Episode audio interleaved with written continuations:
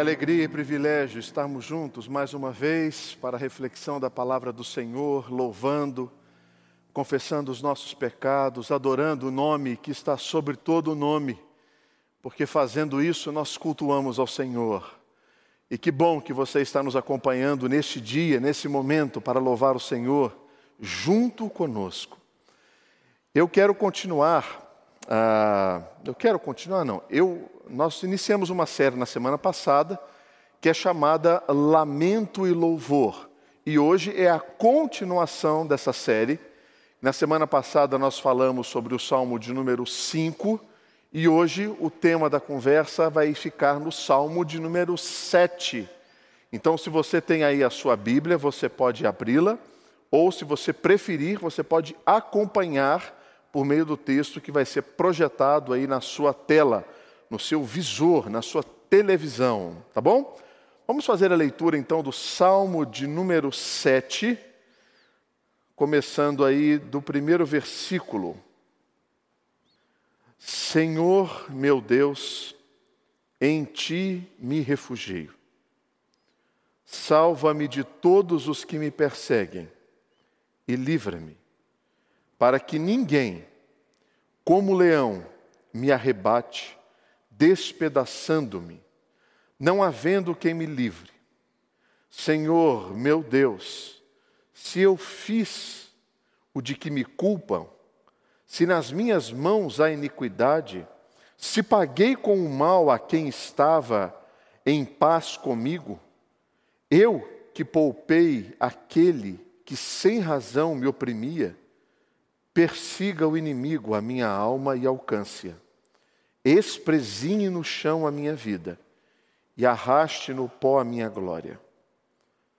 Levanta-te, Senhor, na tua indignação, mostra a tua grandeza contra a fúria dos meus adversários e desperta-te em meu favor, segundo o juízo que me designaste. Reúnam-se ao redor de ti os povos e por sobre eles remontam-te as alturas. O Senhor julga os povos. Julga-me, Senhor, segundo a minha retidão e segundo a integridade que há em mim. Cesse a malícia dos ímpios, mas estabelece tu, ó justo, pois sondas a mente e o coração, ó justo Deus. Deus é o meu escudo ele salva os retos de coração. Deus é justo juiz. Deus que sente indignação todos os dias. Se o homem não se converter, afiará Deus a sua espada. Já armou o arco, tem-no pronto. Para ele preparou já instrumentos de morte, preparou suas setas inflamadas. Eis que o ímpio está com dores de iniquidade. Concebeu a malícia, dá à luz a mentira, abre e aprofunda uma cova e cai nesse mesmo poço que faz. A sua malícia lhe recai sobre a cabeça e sobre a própria mioleira desce a sua violência. Eu, porém, renderei graças ao Senhor segundo a sua justiça, e cantarei louvores ao nome do Senhor Altíssimo. Vamos orar mais uma vez? Deus abençoa-nos nesse momento, momento tão singular do teu culto, momento tão importante para aqueles que buscam o Senhor. Eu, como ser humano, tenho tantas limitações limitações cognitivas, limitações espirituais de pecado que cometo, que erro, que falho, de imperfeições. E, e se isso fosse, Senhor, uma tarefa meramente humana, esse momento seria um desastre, porque eu não tenho a capacidade alguma de expor a sabedoria que é do Senhor. Por isso, Pai, eu peço no nome de Jesus o auxílio, a unção, a direção do Teu Santo Espírito, eu peço a sabedoria do Senhor. para trazer aqueles que estão se sentindo injustiçados a resposta bíblica de um lamento verdadeiro que produzirá louvor. Faz isso, ó Pai, para a glória do seu nome e edificação da tua igreja, que eu peço em nome de Jesus. Amém. Injustiça tem a classificação óbvia de falta de justiça. Algo que alguém não merecia e recebeu, ou alguém que não merecia e recebeu. Seja lá o que for, a injustiça está presente nas nossas vidas, e se você ainda não se sentiu injustiçado, isso vai acontecer. Seja qual for a instância de que você esteja tratando, seja ela qual for. Eu não sei se é a, a grande demais ou, ou, ou pequena demais, mas sempre nós enfrentaremos algum período de injustiça. Vivemos num país de muita injustiça. Ah, algum tempo atrás, a Organização das Nações Unidas, ela emitiu um parecer dos países com maior índice de injustiça social. Brasil estava lá nas cabeças, lá em cima. Todos nós temos a dor de termos sido injustiçados em algum período da nossa vida. Na semana passada, nós falamos de uma introdução sobre os salmos de lamento. E talvez a maior conexão que haja entre o lamento e a injustiça é que, dependendo do ponto de vista, dependendo da sua reação, você pode perder o privilégio de transformar toda a injustiça que você sente diante de Deus numa expressão de fé e de adoração. O Salmo de número 7, ele é um grito de justiça de Davi. São 17 versículos divididos em alguns blocos de ensino e que cada uma dessas partes Davi vai emitir alguma característica acerca da sua injustiça. Ah, o título desse salmo diz assim: eu não li propositalmente para ler agora com você, se a sua Bíblia estiver aberta, porque isso não vai ser projetado. Canto de Davi, entoado ao Senhor, com respeito às palavras de Cuxi, o benjamita. Quem é Cuxi, o benjamita? Ninguém sabe. Talvez existam duas possibilidades para esse Cuxi é, ter, ter feito parte de algum desses dois momentos da vida de Davi, que os estudiosos especulam ter sido um momento que proporcionou o senso de injustiça e o trouxe para que ele escrevesse esse salmo. Quais são essas possibilidades? A primeira delas, talvez quando Saul tenha ido buscar Davi para capturá-lo. Isso antes dele ter se tornado rei. A segunda possibilidade talvez tenha vindo da, da rebelião de Absalão contra o próprio Senhor, o seu Senhor, no caso Davi. Então, qual é esse momento? Não interessa qual seja esse momento. O que nós sabemos é que Davi passava por uma situação que produzia nele um senso de injustiça que o fez entoar um cântico. Canto de Davi. Essa palavra canto, ela é uma expressão hebraica utilizada para traduzir músicas que são carregadas de emoções. Não são musiquinhas, não são, é, não, é uma canção de ninar não é uma musiquinha de lazer, não é um, um, um MPB, uma bossa que você é, ouve ali lavando uma louça e, e nem presta atenção na letra. Não. É uma música que você ouve e que te toca profundamente, porque as emoções mais profundas de Davi estão agora se aflorando e ele está transformando essas emoções em uma música. Talvez é, um dos ritmos e estilos musicais que mais se assemelhem ao shigayon, que é o canto com muita emoção, sejam os fados portugueses. Por exemplo, a Amália Rodrigues foi uma, é, é uma das maiores, cant... das maiores musicistas portuguesas de fado. E uma das suas músicas, chamada Fado Português, diz assim: O fado nasceu quando o vento malbulia, o céu e o mar prolongava, na amurada de um veleiro, no peito de um marinheiro que triste cantava. O fado são músicas profundamente tristes. Então, essa música de Davi, esse canto de Davi, do Salmo de número 7, ele está carregado não de tristeza, mas de lamento. Lamento é muito mais do que tristeza.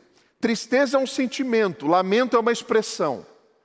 Tristeza é algo que vem sobre nós, lamento é algo que sai de nós. Então, o lamento não é uma tristeza, o lamento é uma ação daquele que crê. O lamento é uma expressão daquele que tem fé. E se você quiser entender um pouquinho melhor sobre isso, e não assistiu, assista o Salmo de número 5, que é quando eu tratei um, o pavimento do lamento para você entender por que dessa série nesse momento, tá bom? Então, a, o Salmo de número 7, ele é também um caminho que vai transformar todo o lamento da injustiça, baseado numa confiança de quem Deus é, sendo Ele o justo juiz e produzirá o louvor da justiça. Então, o tema da mensagem de hoje, no Salmo de número 7, é aquele que nós trabalhamos na expressão de que o lamento e o louvor são expressos por meio da perseguição e da justiça. Perseguição e justiça. A quem esse salmo se dirige? Esse salmo ele tem como destinatário o versículo de número 11, que diz: "O justo juiz". Esse salmo é de um homem profundamente injustiçado e que resolve escrever uma canção, um cântico, um choro, um lamento ao justo juiz. A experiência de Davi vai nos ensinar que, diante da injustiça, nós temos basicamente dois caminhos. Quais são eles? O primeiro é você se sentir profundamente injustiçado e o seu coração ser tomado por ódio, vingança, ressentimento, a tentativa de dar algum, algum jeitinho em tudo o que aconteceu, manipulação e entrar num atrofiamento espiritual. A sua vida espiritual ser completamente atrofiada. Esse é um caminho. É o da justiça com as próprias mãos. Aqueles filmes lá do Bruce Willis, mais antigos, Charles Bronson, lembram? Lembram? Né? Justiça com as próprias mãos. Esse é um caminho. Qual é o outro caminho? O outro caminho é o caminho da graça. É o caminho da misericórdia. É o caminho da confiança. É o caminho daquele que entrega diante de Deus todas as suas causas. Todas as suas causas. Davi seguiu pela segunda via. Ele não empunhou a sua espada, ele não cometeu nenhuma injustiça, mas ao se sentir injustiçado, ele escreve o Salmo de número 7. Talvez o que muitos de nós venhamos a necessitar durante o momento em que nos sentimos injustiçados, talvez você esteja se sentindo sangrando, ferido, magoado, revoltado com as injustiças que lhe foram concedidas, com as injustiças que vieram sobre você. E talvez esse seja um ambiente para você colocar tudo o que você está sentindo para fora.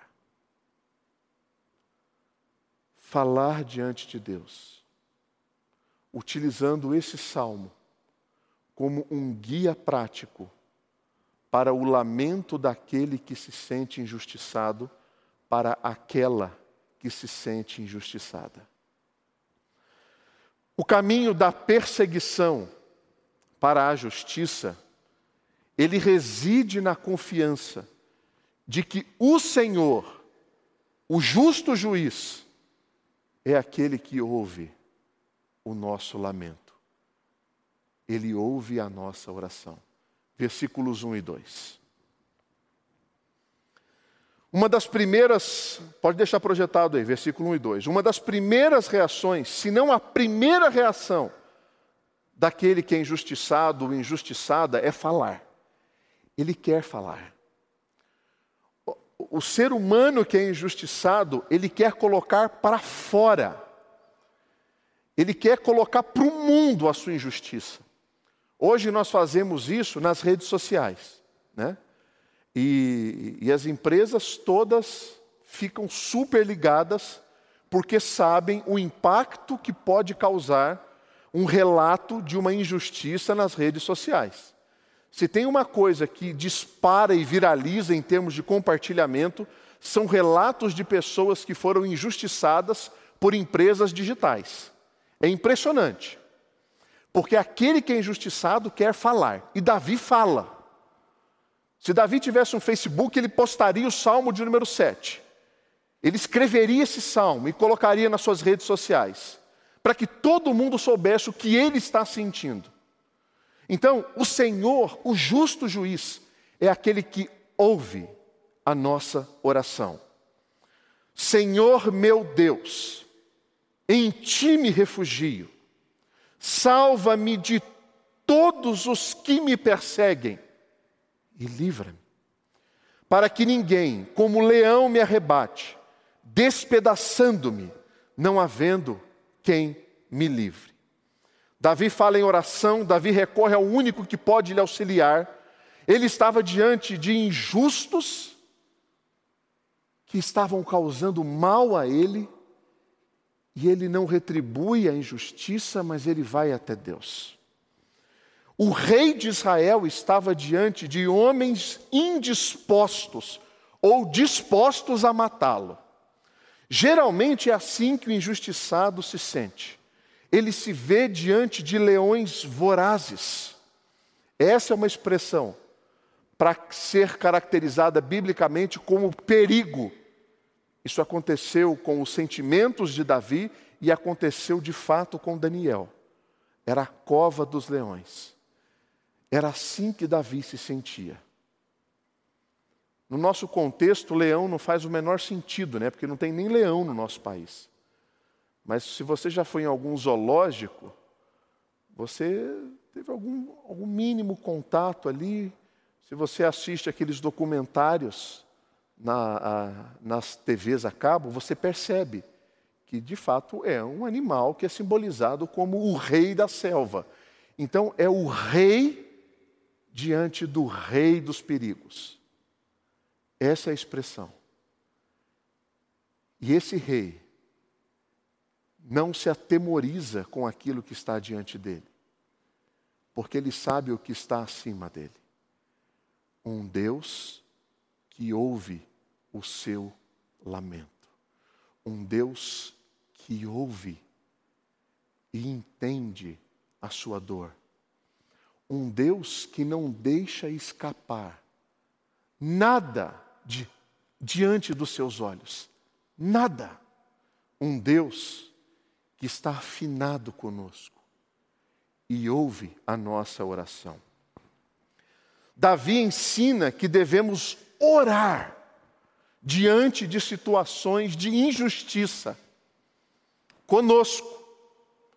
Você se sente injustiçada, você se sente injustiçado, antes de qualquer coisa, dobre os seus joelhos e busque o Senhor. Ele é o justo juiz e o justo juiz nos ouve. Ele está atento. Ele não te ouve sonolento, bocejando, com a cara de enfado, de cansaço. Você não está espizinhando o Senhor, você não está aborrecendo o Senhor. Ele está te ouvindo. Ouve, ó Deus, a nossa oração. Davi ensina que devemos orar, porque o justo juiz está atento. Além dos ouvidos de Deus bem abertos e prontos para ouvir, a oração também é um refúgio um abrigo e uma proteção. Quando nós somos crianças e a gente se machuca na rua, ou a gente sofre bullying no colégio, quando você é mais novo, é, você chega em casa e às vezes tudo que você quer é um colo de mãe, é um abraço, e aí você abraça e chora, chora, chora, chora. E o pai e a mãe ficam ali, fala filho, o que, que foi, o que, que foi, o que, que. A oração não é só o falar. A oração também é a consciência de que nós estamos sendo acolhidos. Acolhidos por aquele Deus que viu a injustiça e ouve a nossa o nosso lamento. Mas o caminho da perseguição para a justiça, ele reside também não só na certeza de que o justo juiz nos ouve, mas também na confiança de que o Senhor, o justo juiz, é aquele que sonda o nosso coração. E dos versículos 3 até o versículo 5, Davi vai falar sobre isso. A injustiça, ela é um tipo de tribulação. E por isso ela deve ser tratada espiritualmente e não carnalmente. Sabe por quê?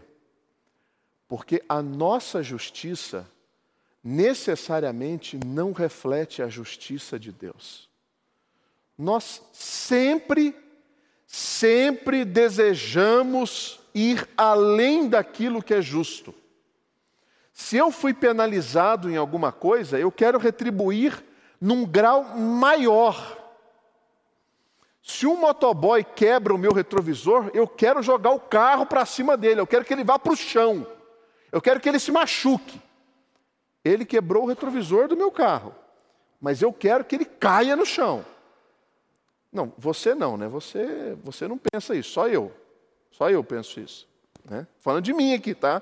De mim.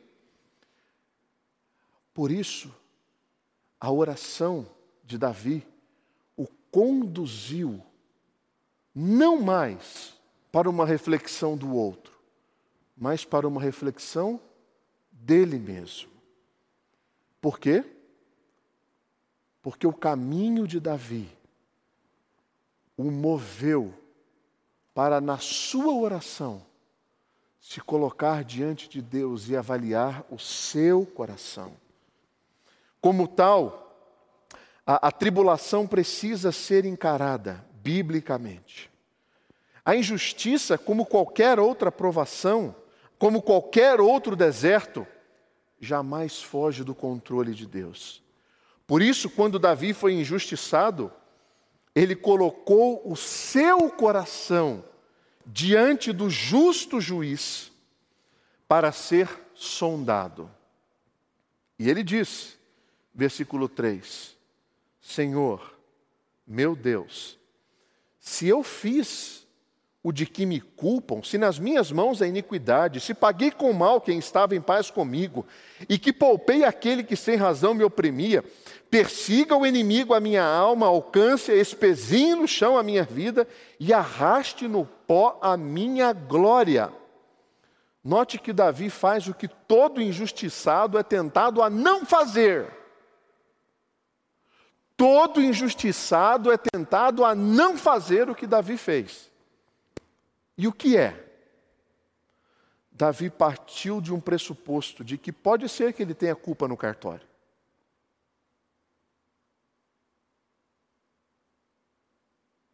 É possível isso. É possível que lá no fundo, Davi tenha se deparado com coisas que ele mesmo tenha produzido para a sua própria vida. Lembram do pecado dele com Batseba? Lembram da consequência? Quando a criança morre e Davi recebe a notícia, Davi não fica revoltado. Ele simplesmente se levanta, troca de roupa, toma um banho, troca de roupa, se alimenta e vai adorar ao Senhor. Na sua injustiça, você já avaliou e sondou o seu coração? De repente você tem processos na justiça que são processos oportunistas e que você não tem direito. De repente você esteja utilizando mal o bem que lhe foi concedido. Já pensou que é possível isso? Por isso que Davi coloca o seu coração diante do Senhor e ele diz: Senhor, se eu tenho culpa nisso, se eu persegui quem não deveria ser perseguido, se eu maltratei quem não deveria ter sido mal, mal, maltratado, no sentido de lutas e de guerras, se eu, não tenho, se eu não tenho cuidado de quem cuida de mim, se eu não tenho amado quem me ama, Senhor, que esse mal venha sobre mim. Então, essa avaliação sincera do coração é importantíssimo. Porque no versículo 3, Davi, ele considera a possibilidade dele ser culpado. No versículo 4, Davi assume que realmente ele poderia ter feito alguma coisa de mal para outra pessoa. E no versículo 5, Davi não se desculpa das consequências que ele porventura sofrerá caso ele seja culpado. Então não lamente por aquilo que não tem que ser lamentado. Assuma os compromissos das suas faltas. Porque nesse sentido, o seu lamento não é justo, o seu lamento é injusto. E aqui, talvez para você, essa história deva morrer, finalizar, acabar. Retire o processo, procure a pessoa, peça perdão, se reconcilie. Faça isso para a glória de Deus. Faça isso como um testemunho de um cristão, de uma cristã que você é. Faça isso como uma expressão de justiça e de verdade, e não de mentira e de falsidade. Considere a possibilidade de você ser culpado, considere a possibilidade de você ter feito mal, considere a possibilidade de assumir os prejuízos que foram causados pela sua irresponsabilidade. Nem tudo que é lícito é direito. E nem todo direito que nós temos é lícito. Percebe? Mas o caminho da perseguição para a justiça, ele reside também na confiança de que o Senhor, o justo juiz, é aquele que ouve a oração, é aquele que sonda o nosso coração, mas é aquele também que vai agir com retidão dos versículos 6 até o versículo 16, vai ser uma série longa que Davi vai dizer aqui agora sobre várias coisas em que ele vai trabalhar. Nós não vamos passar por todos esses versículos, eles já foram lidos, mas nos primeiros versículos, versículos 6, 7, 8 e 9, Davi faz um conjunto de súplicas que ele apresenta diante de Deus. E são súplicas essas que são feitas utilizando aquela terminologia do imperativo, que não significa necessariamente uma ordem, mas um clamor. É um clamor tão intenso, é um clamor tão profundo, é um clamor tão, tão cheio de desejo, que é entendido às vezes erroneamente como uma ordem. Não é uma ordem, é um clamor. E aí, ele vai dizer no versículo 6: Levanta-te, Senhor, mostra a tua grandeza, desperta-te a meu favor. Todos esses são verbos caracterizados por esse clamor movido tão intensamente que se torna um imperativo. No versículo 6, ele faz uma súplica por justiça. Ele apresenta a sua causa diante de Deus e fala: Senhor, o Senhor é reto, julga, julga, joga a sua luz sobre esse assunto ilumina a minha causa, traga sobre ela, Deus, a verdade, que ela seja revelada. Por que, que Davi pode dizer isso? Porque nos versos anteriores ele já pediu para que essa luz venha sobre o seu coração primeiro e depois sobre a sua causa. Primeiro eu, depois o outro. Senhor, sonda o meu coração. Senhor, julga a minha causa, joga luz sobre esta verdade. Eu quero que ela venha à tona. Versículo 7. Uma súplica para que Deus assuma o juízo universal. Quando o salmista diz: Reúnam ao redor de ti os povos, e sobre eles remonta-te às alturas. O Senhor, que é o juiz universal, o Senhor não é o juiz que julga Israel, o Senhor é o juiz que julga todos os povos. Toda criatura que tem os seus pés sobre a terra se prostrarão diante do Senhor no dia do juízo. Davi tem consciência disso. E a esse justo juiz juiz universal que ele clama. Versículo 8, ele faz também uma súplica para ser vingado. Senhor, julga os povos, julga-me, Senhor, segundo a minha retidão e segundo a integridade que há em mim. Tamanha é a convicção da injustiça que foi atribuída a ele, que ele se coloca nessa causa mais uma vez, pedindo para que a justiça de Deus passe primeiro por ele. Vingue-me, Senhor. Versículo 9, uma súplica para aquele que sonda a mente e o coração.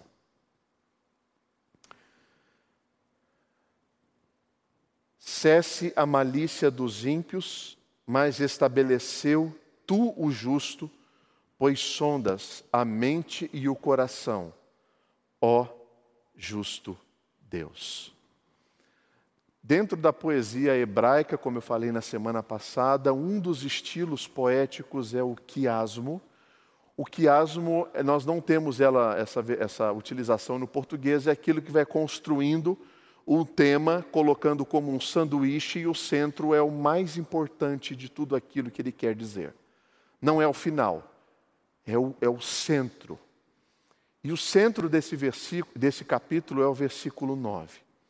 E nesse versículo 9 é atribuído ao Senhor, num contraste com os juízes do nosso tempo, que somente conseguem enxergar os fatos que aquele que vai julgar, ele vê mente e vê coração. Sondas ele utiliza. Cesse a malícia dos ímpios, mas estabelece tu, ó justo, pois sondas a mente e o coração. A palavra sondar, dentro da característica hebraica, essa palavra que foi utilizada é aquela que deve provar o ouro e a prata. Qual é o quilate desta prata? O quão valioso é este ouro? E a prova disso vem pelo fogo. Esse Senhor que julga é o que vai provar a mente e o coração. A mente, ela está associada a toda conduta moral. E o coração, a palavra original aqui é rim, não é coração. Mas não fica bonito, né? Você lê o texto e fala assim: Tu, Senhor, é aquele que sondas a mente e o rim. Não é poético, né? Até porque o rim para a gente tem uma função bem diferente, pelo conhecimento que nós temos, do que dos nossos é, pais da fé, dos, dos, do, da língua hebraica. Que o rim e os órgãos estavam associados às emoções. Né? Aqui é a região das emoções. Né? Ontem eu estava chegando em casa, no farol, e estava distraído assim, e de repente alguém chegou para pedir uma, uma, moeda, alguma coisa. Só que o cara não veio pela frente, o cara veio por trás. E bateu assim o vidro aqui, quase na minha nuca. Então imagina o que aconteceu comigo dentro do carro. Né? É, é, parece que a alma saiu do corpo e voltou. Né? E, e, aqui esfriou. Né? Mas eu não deixei transparecer isso não. Eu fui, fui durão lá. Aqui é onde acontecem as emoções, é aqui. O salmista está dizendo: Deus é aquele que conhece todas as suas decisões morais. E Deus é aquele que conhece todas as suas decisões emocionais. Ele sonda. Então, o centro desse salmo é o Deus que vê o que acontece do lado de fora, mas é o Deus que vê o que acontece do lado de dentro. Se isso não trouxer confiança para você, para que o Senhor julgue a sua causa, o que mais pode trazer? O que mais lhe resta? Você quer pagar um advogado bom? Você quer subornar o juiz? Você quer arrumar falsa testemunha? Você quer desembainhar a sua espada em direção a uma justiça própria? Besteira.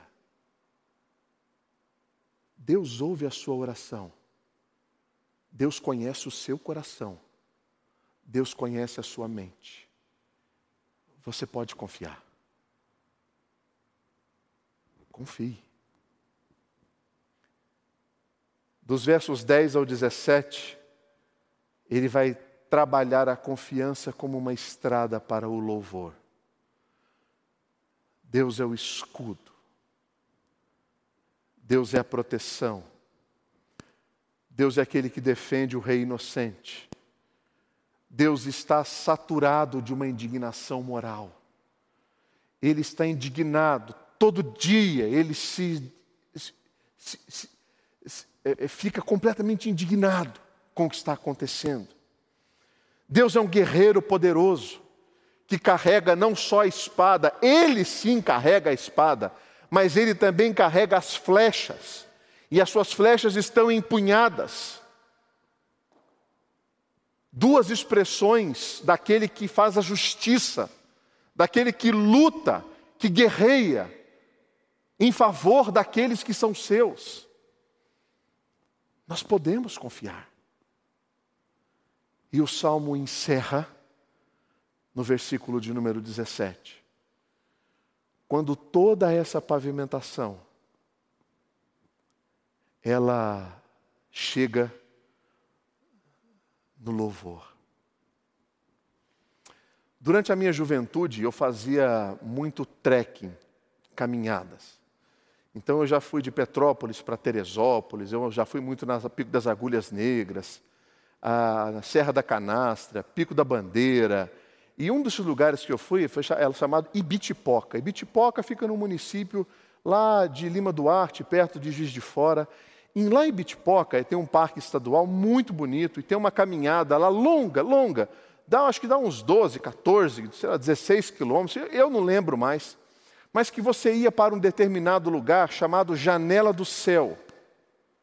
Janela do Céu. E era uma caminhada assim dura, porque era muita subida. A região lá é muito árida, é, é muito seca no sentido de pedras, tem rios, mas o solo é muito seco. A vegetação é quase como uma, é, é, é uma terra que dá muito marolo, caatinga, parece o norte de Minas, porque é uma região alta. Não tem tantas árvores frondosas, não é uma floresta. Não, é muita pedra, muita pedra. E, e durante essa caminhada você se cansa, é exaustivo, é, é duro, é difícil. Né? Você tem que levar bons suprimentos de água, você tem que levar algumas ah, coisas para você se alimentar durante o percurso, porque a caminhada é dura. Mas aí você chega na janela do céu. É, é muito interessante, porque você chega por trás de uma montanha assim, e aí você vê um, um, uns, uns arbustos. Quando você está numa região seca e você vê uma linha de árvores assim, fazendo vários contornos, saiba que ali tem um rio. Ali tem água. E aí você chega pela trilha, você passa por algumas pequenas árvores, alguns arbustos, você chega num riachozinho, pequenininho, deve ter três metros, quatro metros no máximo de, de comprimento, ele é raso. E é ali, quando você entra naquele riacho e olha para a sua esquerda, você vê uma moldura de árvores por um vale imenso, porque você está no alto da montanha e ali é onde começa uma queda d'água janela do céu. E aí você.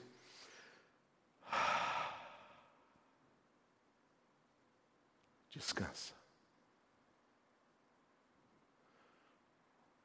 O Salmo 7 é assim. Davi inicia o seu lamento ao Deus que ouve a oração. Mas Ele também é o Deus que sonda o coração.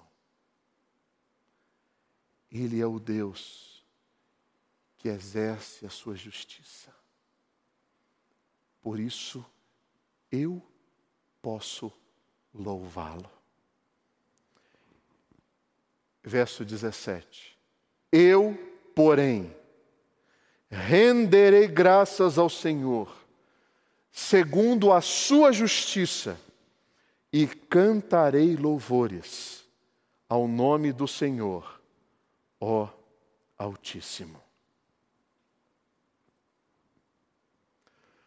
Davi é retratado nesse salmo como uma tipologia do próprio Senhor Jesus Cristo.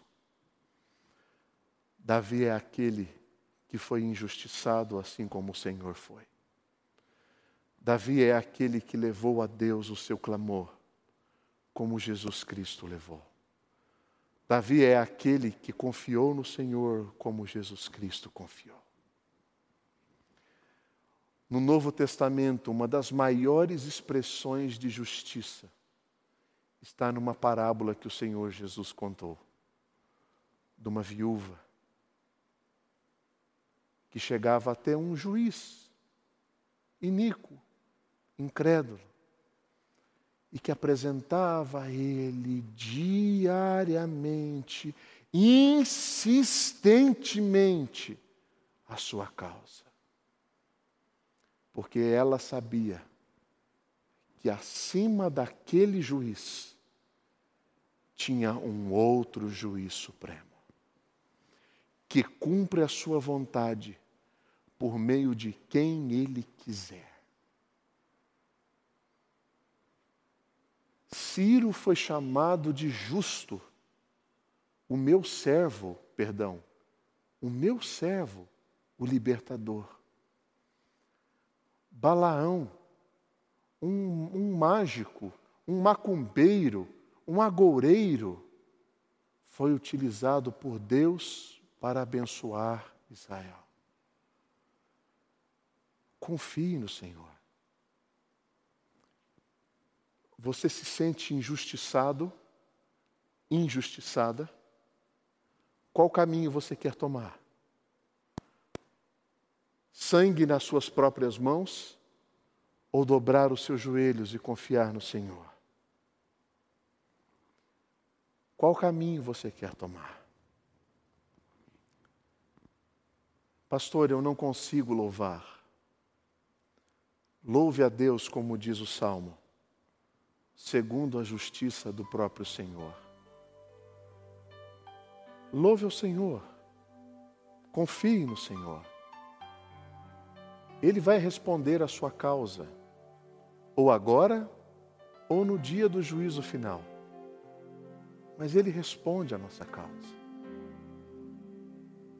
Louve ao Senhor, transforme todo o seu senso de indignação por louvor àquele que cuida de nós. Nós podemos confiar. Vamos louvar?